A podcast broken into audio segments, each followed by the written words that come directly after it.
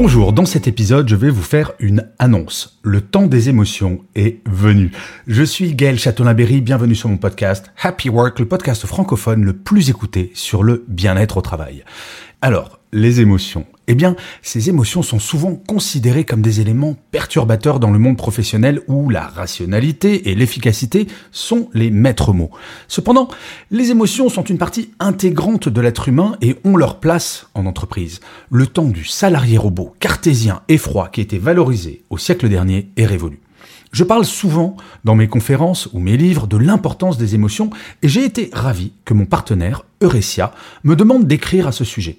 Il faut dire que quand une entreprise qui produit un logiciel RH complet qui permet de simplifier la gestion des processus RH et d'améliorer la qualité de vie au travail me contacte, j'ai du mal à dire non, sachant que je suis convaincu que le numérique peut, voire doit être une grande aide pour faire évoluer les consciences en entreprise.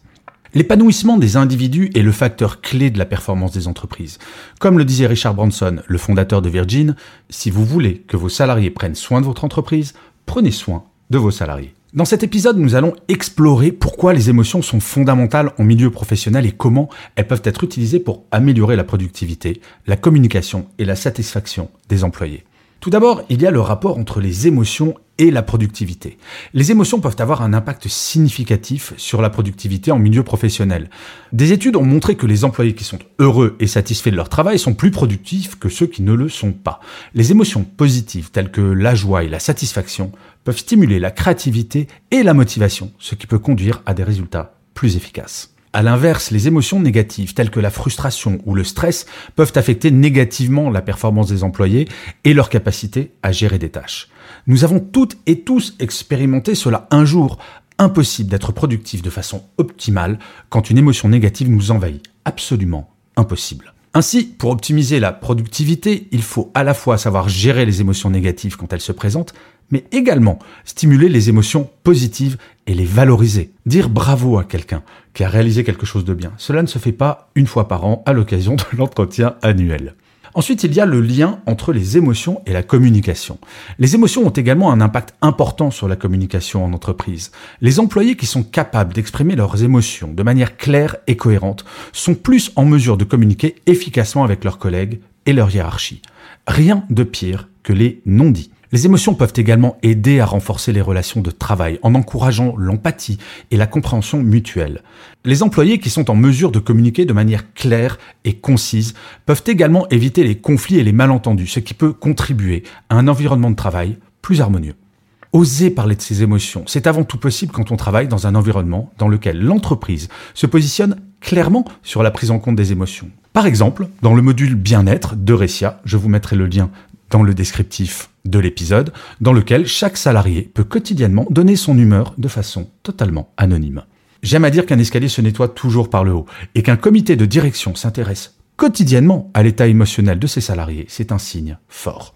Et enfin, il y a le lien entre les émotions et la satisfaction des salariés. La satisfaction des salariés est un élément crucial pour la réussite d'une entreprise. Les émotions positives telles que la joie et la satisfaction du travail bien fait peuvent aider à renforcer le sentiment de bien-être des salariés et à améliorer leur satisfaction au travail. Les employés qui sont satisfaits de leur travail ont tendance à être plus engagés et loyaux envers leur entreprise, ce qui peut contribuer à la réduction du taux de roulement du personnel et à l'augmentation de la productivité. Les émotions peuvent également contribuer à l'amélioration de la culture d'entreprise, en favorisant un environnement de travail plus positif et agréable. Bien entendu, rien de tel que le feedback pour susciter cette satisfaction.